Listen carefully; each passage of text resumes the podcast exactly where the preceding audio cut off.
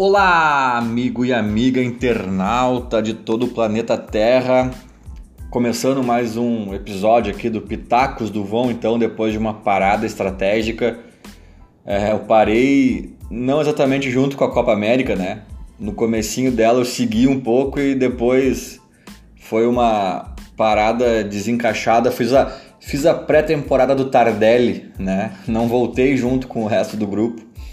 Mas estamos de volta com muitos assuntos, as pessoas já mandaram perguntas e comentários, opiniões ali no Twitter. Vou comentar algumas coisas ali que eu já andei passando o olho. Mas eu queria iniciar com uma com um pitaco aqui, uma opinião minha que inclusive dá nome ao, ao episódio, né?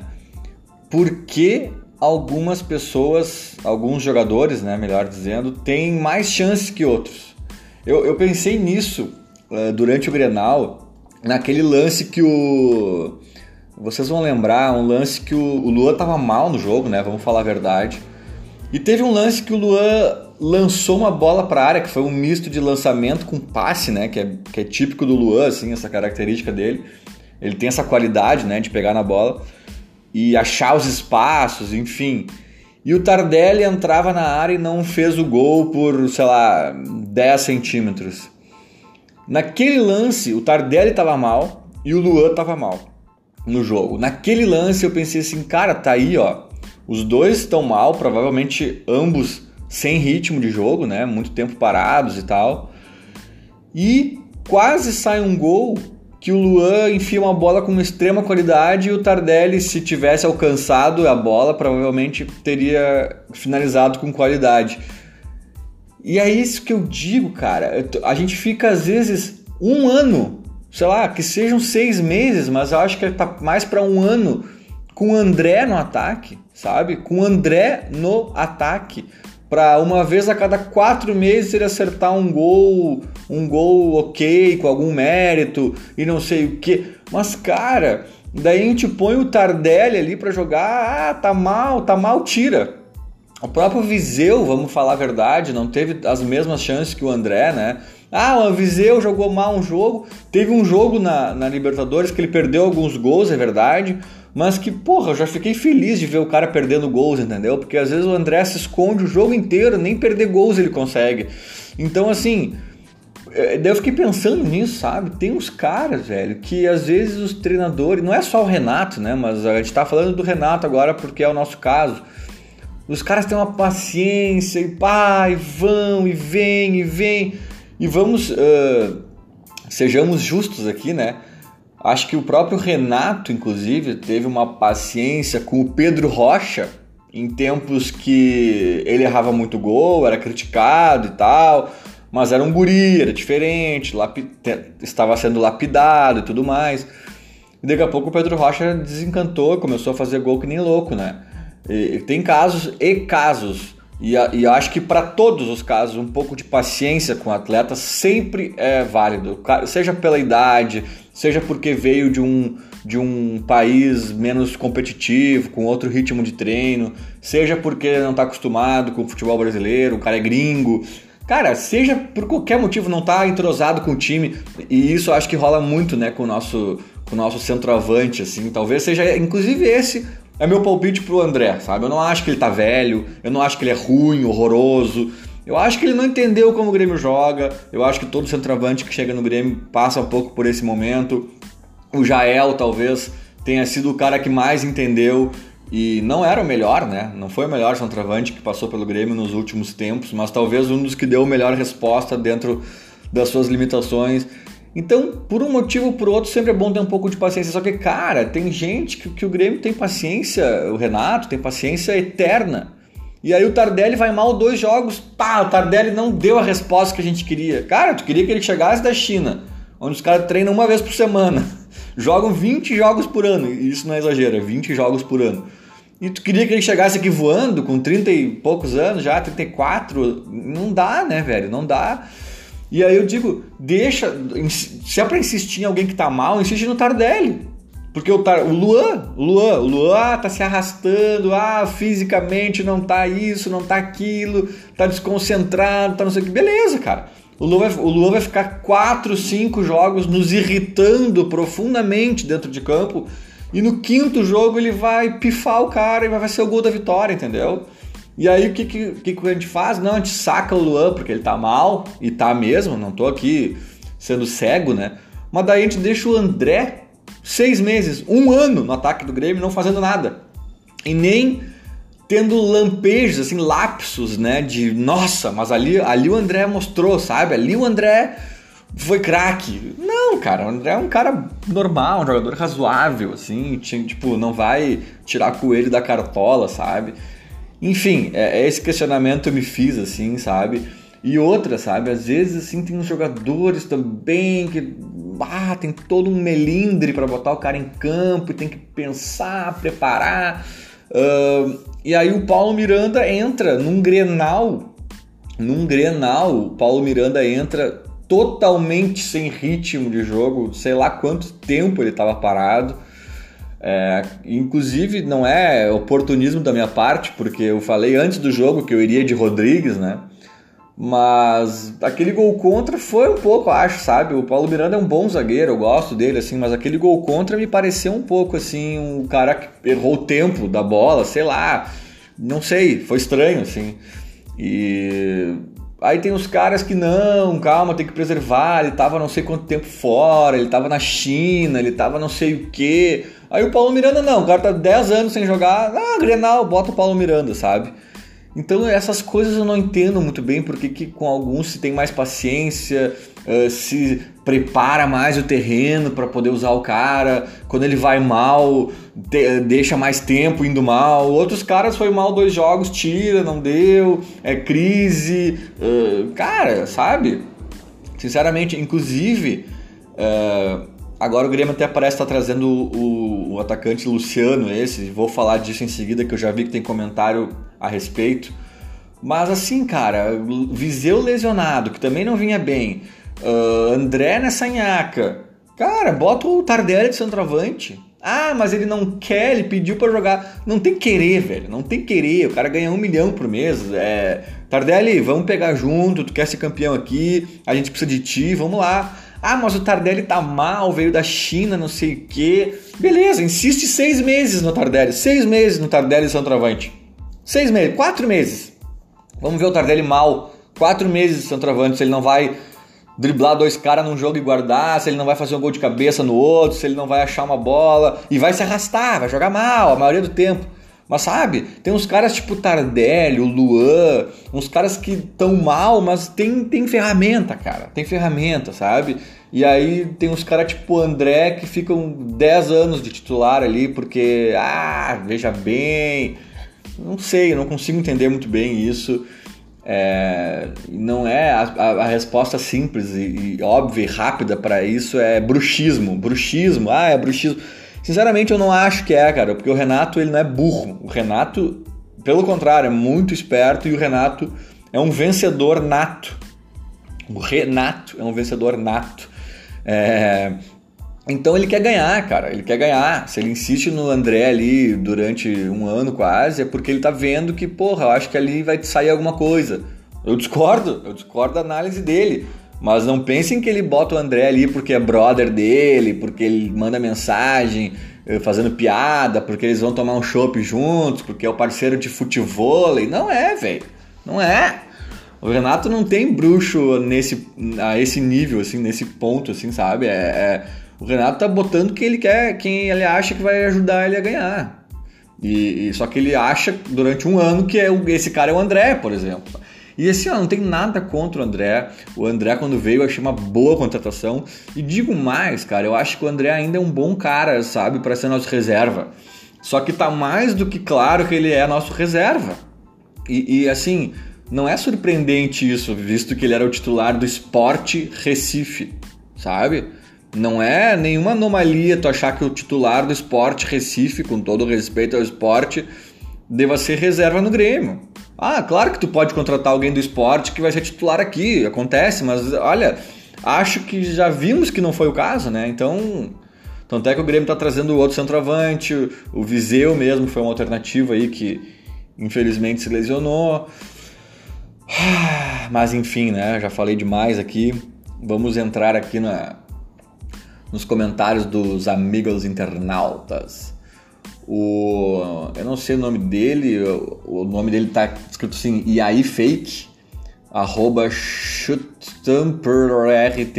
não sei o que, não, não entendi quem é essa pessoa, mas é uma pessoa, um cara que diz o seguinte: de onde vamos tirar uma solução imediata para não sermos eliminados para o Libertar e Atlético? Ele escreve Atlético com F, o Atlético. Cara, eu não acho que essa que é essa crise toda, assim, ele está dando a entender que se não fizermos nada imediatamente, com certeza seremos eliminados pelo Libertar e pelo Atlético. Eu não acho. Acho, inclusive, vou falar uma coisa forte aqui, que a gente é favorito nos dois. Nos dois. A gente pode perder os dois? Claro que pode. As pessoas têm uma dificuldade tremenda de entender a palavra favorito, né? É favorito, não é assim, o Grêmio já ganhou. Pelo contrário, né? Tem um jogo. Favorito às vezes pode ser 51 a 49%, né? Isso é muito, é quase nada na, na, na prática. Mas eu acho o Grêmio favorito em ambos. O Grêmio é mais time, mais, é, tem mais peso, tradição né, do que ambos. Apesar do Libertar ter se classificado em primeiro e o Grêmio em segundo, eu acho o Grêmio mais time. O Grêmio deu umas patinadas ali, meio ridículas no início da Libertadores, mas eu acho que se tu olhar o elenco, assim, é mais time. O Atlético tem um futebol muito bom, acho mais parelho até, acho o Atlético talvez melhor que o Libertar. Mas, cara, eu também acho que o Grêmio tem mais tradição, elenco, se tu for olhar peça por peça, eu prefiro o nosso. Agora, tem que acertar o time, né? Tem que acertar o modo de jogar. Não, papel não ganha nada. Eu acho que serão dois jogos muito difíceis. O Grêmio tem grandes chances de perder para os dois, sim. Mas eu ainda acho que a chance de ganhar é um pouco maior. Minha opinião. Uh, agora o, o, amigo internauta aqui fala de, de onde vamos tirar uma solução imediata. Não existe solução imediata, né, cara? Só se desembarcasse o Cristiano Ronaldo amanhã aqui, sei lá, talvez fosse uma solução imediata. Agora, toda solução ela é trabalhar, né? É, transição rápida, mexer no, numa peça, mudar a tática, achar o time uh, titular ideal. Enfim, são várias questões que vão. A postura, né? Acho que a postura, querer, né? Uma coisa. Intensidade, dar mais intensidade. Acho que são vários fatores que vão fazer a gente ganhar desses caras. Não é uma solução imediata, minha opinião. Uh, o Lala, eu acho que é o Lala, não é Alalá, porque o arroba Fortunati João, João Fortunati, diz assim: ele fala do time do Grêmio, transição lenta e marcação frouxa. Eu, eu concordo, acho que em vários momentos a gente se dá mal por isso. Eu, eu vou dizer outra coisa um pouco forte aqui, eu acho que o time do Grêmio no papel, ao contrário do que uns analistas da aldeia, né? Se bem que as análises foram mais em relação aos times reservas, mas igual eu já discordei também. Mas eu acho que o time do Grêmio é melhor que o do Inter, o elenco, assim, se tu analisar. Titulares e reservas eu também acho que o ele... tanto o time quanto o elenco, o Grêmio é melhor que o Inter. Não é um abismo, o Inter tá com um bom time. O Grêmio também perdeu um pouco de qualidade nos últimos anos ali. Mas ainda assim, agora tá bem mais parelho, mas ainda assim eu acho que o Grêmio é melhor. E na minha opinião, cara, o Inter se sobressai, o Inter uh, faz jogos mais vistosos, conseguiu ir melhor na Libertadores, na primeira fase e tudo mais, tá um pouquinho melhor na tabela do brasileiro. Pela intensidade. Intensidade, cara. É, aqui a, o Lala falou em transição lenta e marcação frouxa. Eu acho que isso é um pouco de intensidade, sabe? Tanto ofensiva quanto defensiva. Transição lenta seria tipo uma falta de intensidade ofensiva e marcação frouxa defensiva, né? Eu acho que é isso, cara. E, e, eu acho que isso vai um pouco além da, da vontade, do querer, da gana, do sangue no olho. Eu acho que conta um pouco, sim, não dá para tirar esse fator. Eu acho que o Inter estava muito machucado pelos últimos anos e, e esse time deles tá um pouco parecido com aquele nosso de 2016, sabe? Que tomou surra, é, valsinha, não sei o que, e ficou engasgado e, e, e quis mostrar, quis provar.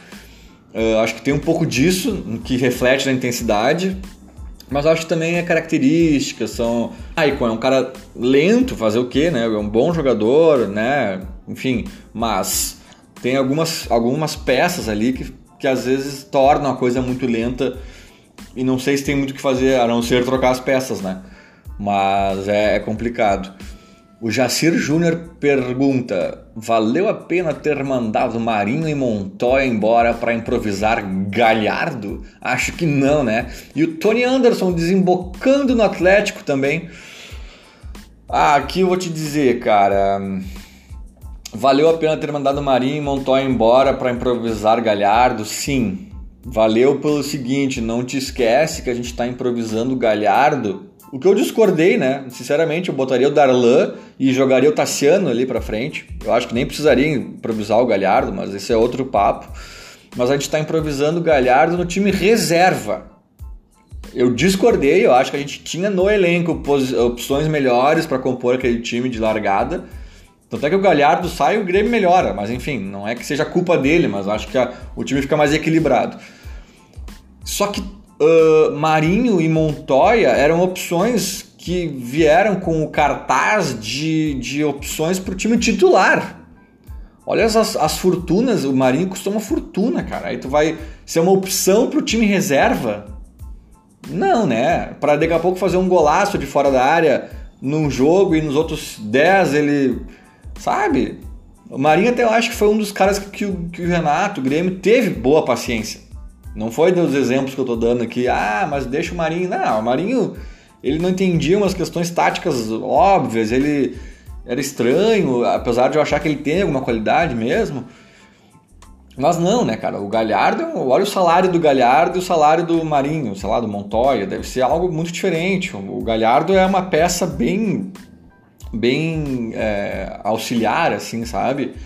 Então acho que não é essa a comparação. Agora, eu acho que o Montoya não foi bem utilizado pelo Renato. Eu não sei se o Renato tinha uma implicância com ele. O Renato tentava colocar ele ali onde o Galhardo jogou, que eu acho que não é do Montoya, né? Enfim, o Montoya foi um exemplo, sim, que o Renato teve pouca paciência. Né? Compara a paciência do Renato com o André e com o Montoya. Aí, nós, aí né? É, é, é, é uma discrepância gigantesca.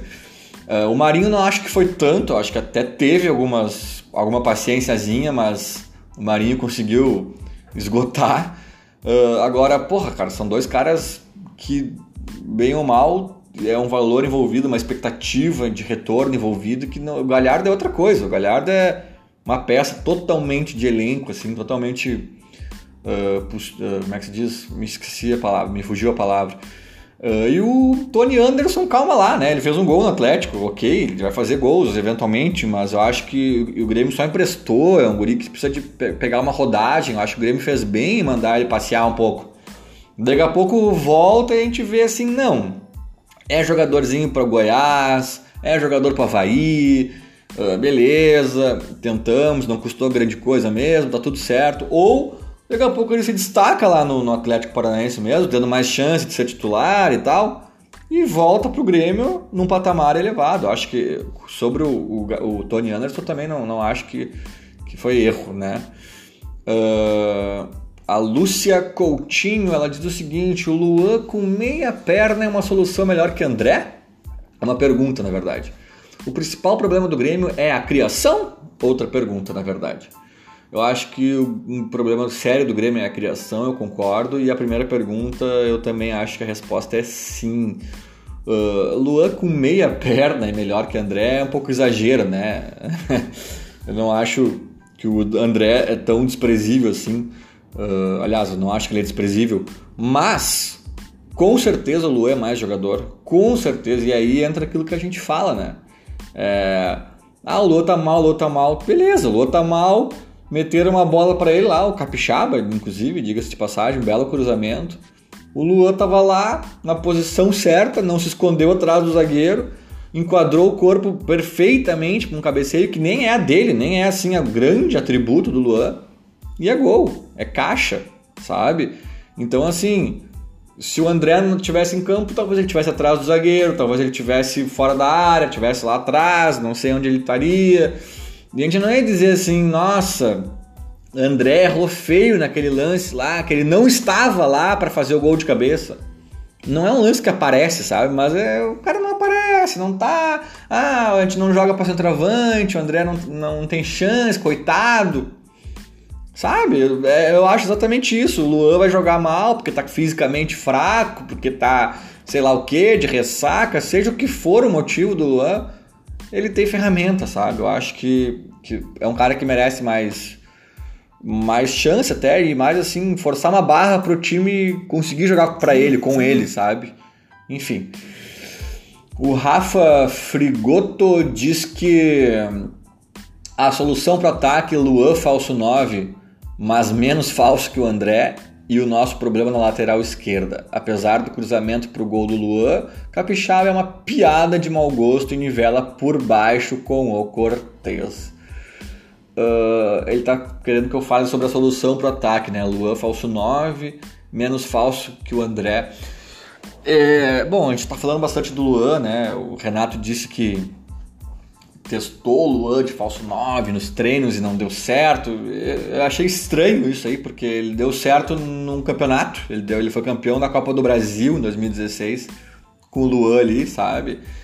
Então não é que o Luan não dê certo, é que talvez o time não, sabe? Tem que alguém fazer ali uma função tática aqui, outra ali, compor e tal. Mas o Luan, ele, Luan, isoladamente funciona. O Luan, inclusive, eu acho que esse é um dos grandes, uh, uma, um dos grandes, uma das grandes virtudes dele e um dos grandes erros do Tite de não ter levado ele para a Copa quando ele estava voando que o Luan é um mudador de time. Ele é um mudador de time, ele, ele tira coelho da cartola. O Luan mudou a seleção olímpica, mudou o Grêmio diversas vezes e ele e ele muda porque justamente ele tem repertório. Ele pode jogar num lado, no outro, no meio, fazendo pêndulo, fazendo sei lá o que, sabe? De falso 9. Ele acha os espaços, ele acha as pessoas, ele consegue infiltrar, ele finaliza bem, ele passa bem. Então, assim, ele tem repertório, sabe? Então eu acho que o Renato viajou de falar isso, tanto é que depois o Viseu se machucou, ele meio que se obrigou a botar o Luan ali, sabe? Então, sei. É... E sobre o Capixaba, velho. Pois é, cara, o Capixaba eu falo desde que ele desembarcou no Grêmio e eu acho que eu tô cada vez mais me convencendo disso. Ele não é lateral, ele é meia.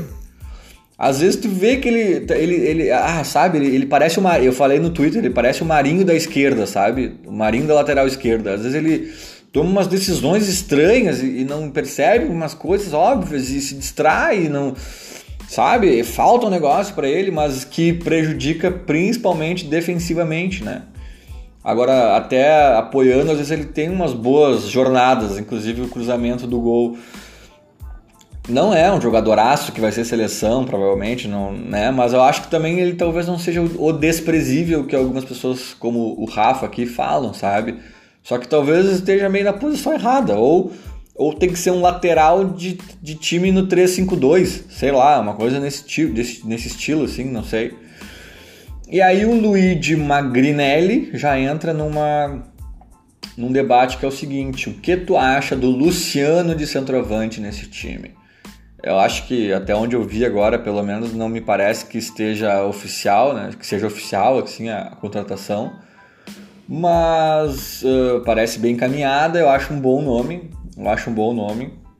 Um cara interessante, ele dá opções que a gente não tem, outras características. É, mas fica aí meio que. Eh, mais, mais do, que, do que o Luciano em si, eu acho que fica uma. A mensagem da direção, né? ou do próprio Renato, não sei quem conversou com quem nesse, nesse cenário, mas fica ali a, a questão do não estamos satisfeitos com o André. Finalmente, né? Finalmente, porque não tinha muito sinal disso, apesar de toda a torcida achar, sabe? Uh, pelo contrário, a Viseu era mais ou menos testado às vezes e o Luan, o Renato nem queria testar, foi obrigado. Agora, opa, estão indo atrás de outro centroavante. Então, eu acho um cara que pode ter tem potencial para conseguir ser titular, hein? Se ele, se ele entrar ali e encaixar, ele pode ser um titular. Botar Viseu e André na reserva. Mas vamos ver, não sei se é oficial ainda, vamos acompanhar. O Douglas Brito fala que fala o seguinte: Por que mesmo o time do Grêmio numa campanha até que razoável para boa, caem tanto de pau em cima do Grêmio? É porque esperam mais da gente ou é porque clubes fora do eixo Rio-São Paulo têm que sempre provar algo a mais? Eu não sei de, do que exatamente o Douglas está falando de cair de pau, mas o Grêmio esse ano deu motivos, né, Douglas? Se classificou num grupo num, num grupo bem razoável, médio, para não dizer medíocre, na Libertadores com as calças na mão, assim, quase de forma milagrosa. É, teve momentos que não dependia só dele, então foi passível de crítica sim. O início do Brasileirão, idem, né? Foi Z4, foi derrota atrás de derrota, foi patético em alguns momentos até. Eu acho que o Grêmio já superou esse momento, ainda bem. Mas acho que as críticas foram merecidas, eu não sei exatamente do que o Douglas está falando agora. Não estou vendo também agora um mar de críticas tão forte em relação ao Grêmio neste momento. Tem algumas pontuais que nós mesmos gremistas fazemos, né? Que a gente está vendo aí algumas coisas, mas, mas é do jogo, né? O Grêmio está longe de ser o time perfeito.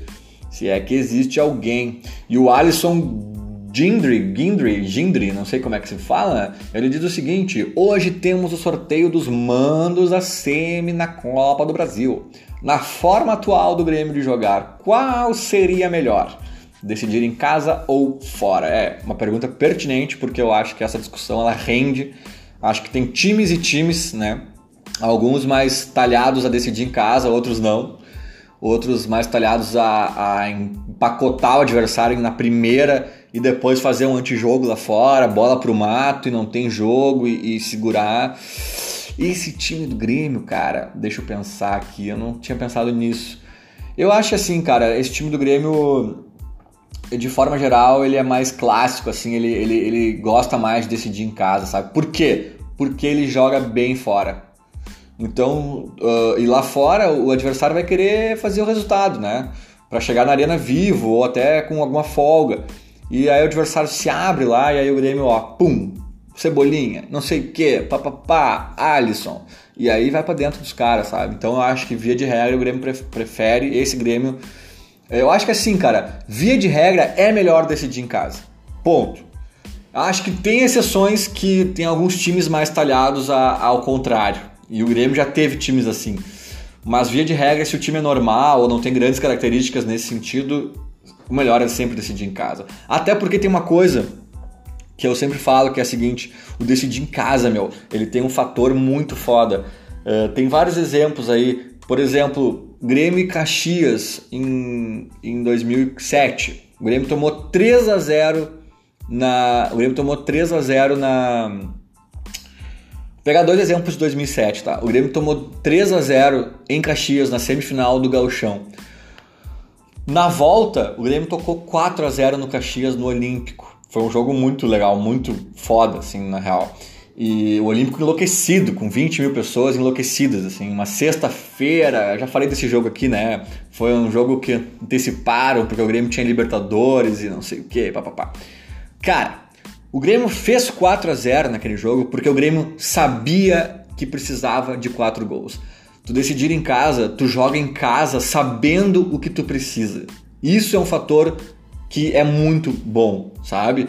O Grêmio talvez, se, fosse o primeiro jogo, naquele do Olímpico, o Grêmio talvez tivesse feito 2 a 0 tivesse jogado numa intensidade diferente. Ah, 2 a 0 tá bom e tal. Não, o Grêmio precisava de 4, o Grêmio fez 4.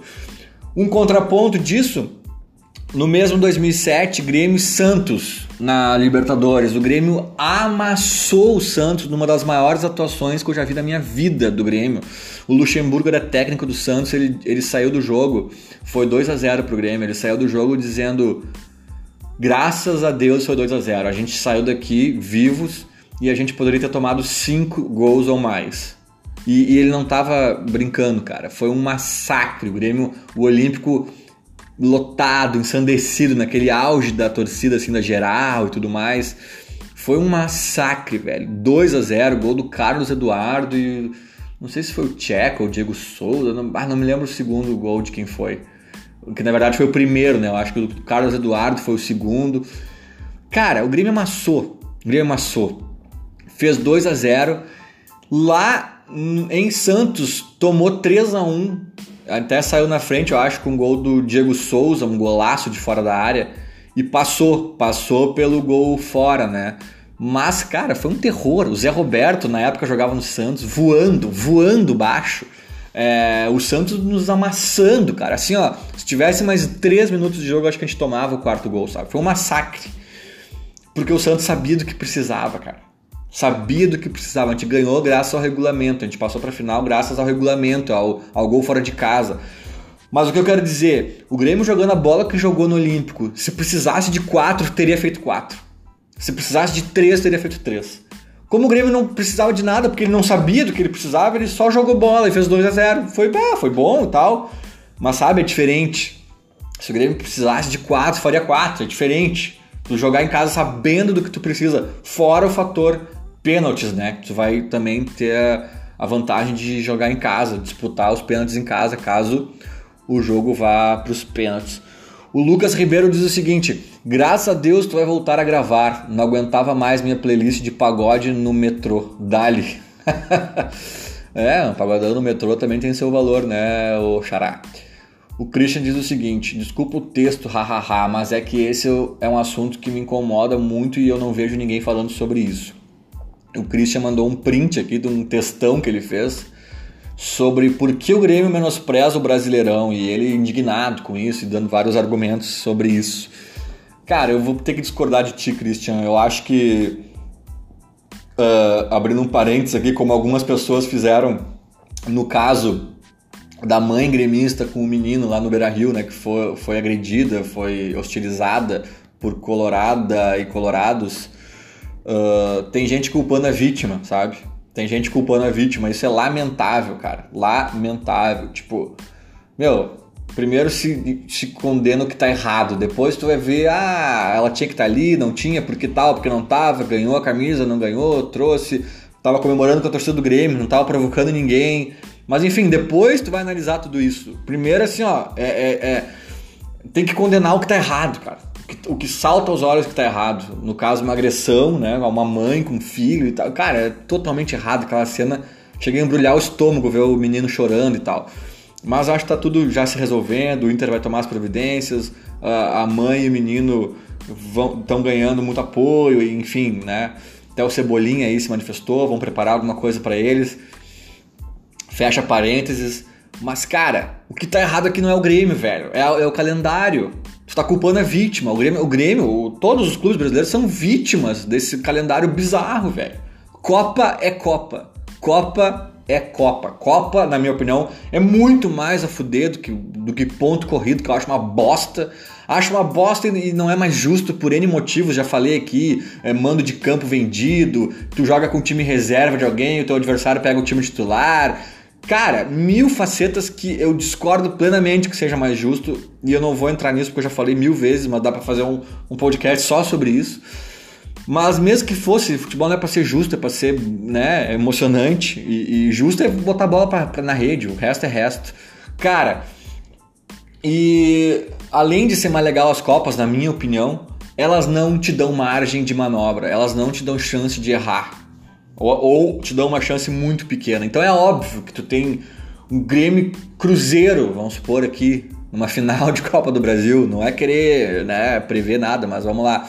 Tu tem um Grêmio Cruzeiro na final da Copa do Brasil. E no outro, na, na, na quarta. Aí no domingo tu tem Grêmio e CSA pela não sei qual rodada do brasileiro, valendo três pontos. O Grêmio tá ali em oitavo, ah, não sei o quê. Meu, foda-se, entendeu? Foda-se, sabe? Não, não precisa ser tão extremo. Tu tem Grêmio e Libertar nas oitavas da Libertadores. Foda-se o Grêmio e, e, não sei quem no Brasileirão. Não tem como, cara. Não tem como. Porque assim, ó, uma coisa a gente tem que partir desse princípio. É fisicamente uh, impossível. É, é desumano. é humanamente impossível. Isso que eu quis dizer.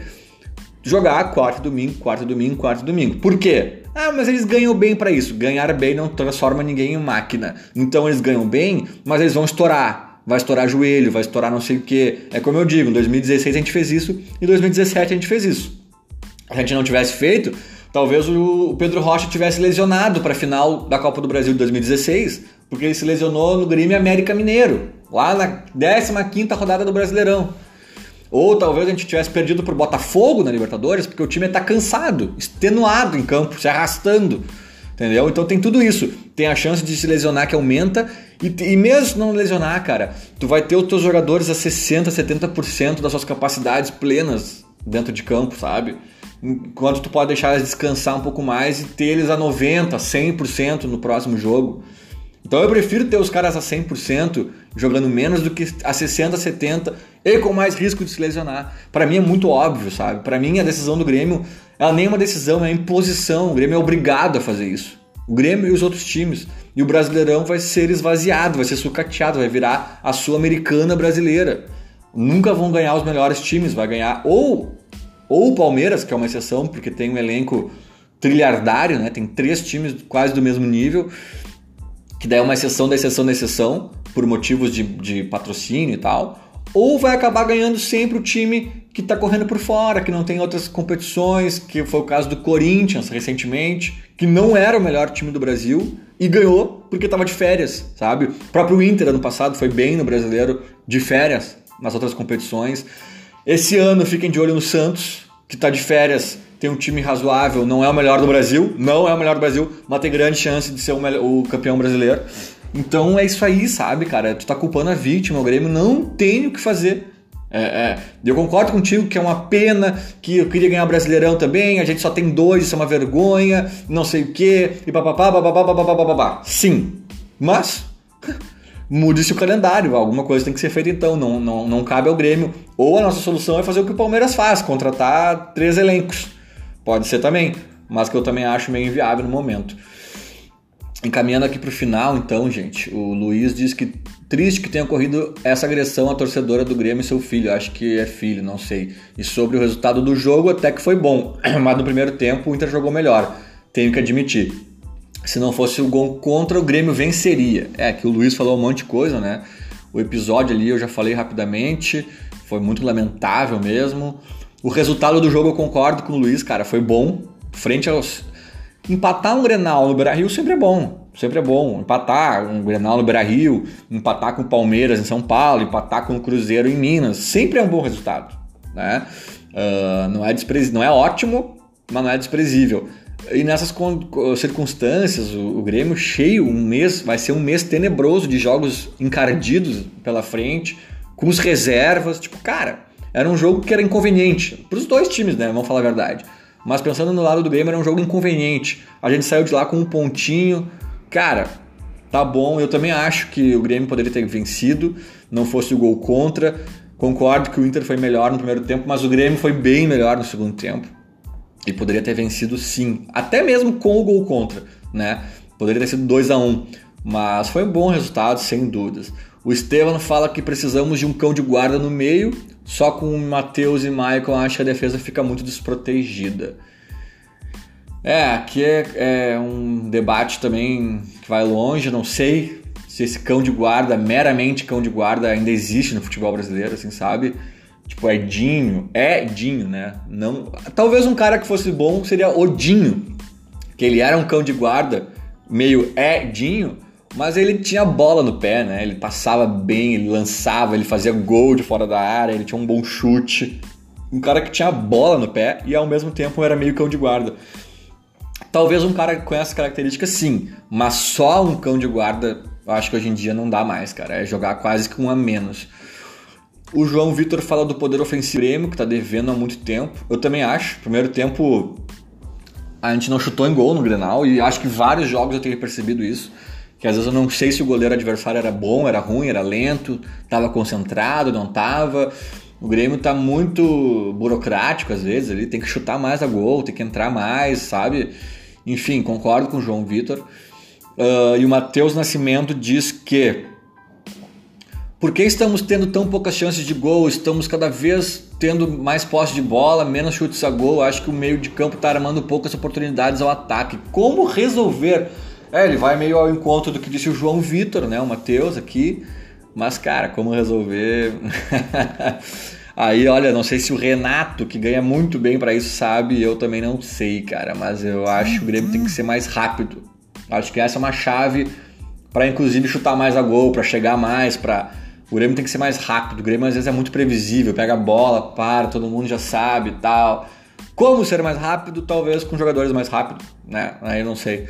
Uh, Murilo, para finalizar então, Murilo Trentin. Marcação displicente, poucas finalizações, se transformar a posse de bola tem se transformar a posse de bola que tem em todos os jogos em finalizações, resultados seriam bem diferentes. É verdade, Murilo. Eu, eu, posse de bola é muito relativo, né? Tem time que fica ali na espreita, na espreita, na espreita, na espreita, pum, rouba a bola, gol, sabe? Tem time que, que como era o Grêmio desses últimos anos, vencedor, fica com a bola o tempo inteiro, papapá, papapá, papapá, como uma cobra, né? Que vai, o Grêmio ia, o Grêmio ia envolvendo os adversários como uma cobra, assim, sabe? Daqui a pouco, tá, sabe? Pum, bucha. Então é diferente, né? Isso vai muito do estilo do treinador, do estilo das peças que tu tem em campo.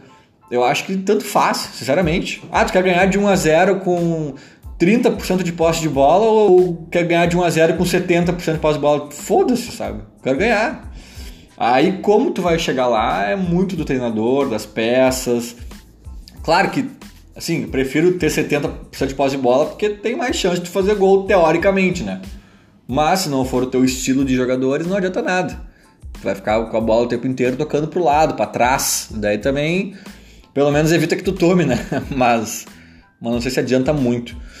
Acho que era isso, pessoal. Não vou me estender muito mais aqui. Queria fazer uma, uma edição um pouco mais curtinha aqui, né? A gente estava indo em média aos 50 minutos. Uh, dessa vez um pouquinho menos, vamos ver. Tô meio na dúvida ainda se é 50 mais legal, ou 30, ou 40. Muita gente fala que gosta que seja longo mesmo, mas eu não sei, tô chegando aqui numa. fazendo testes ainda, né? Para chegar nessa sintonia fina. Mandem aí, inclusive, palpites sobre isso, sobre tudo, pitacos, sugestões, críticas. Twitter, arroba LucasVon, Instagram, Lucas, underline, Von. E, enfim, tamo junto. Vamos tentar manter aqui uma regularidade nos, nos episódios. Até a próxima, valeu, tchau!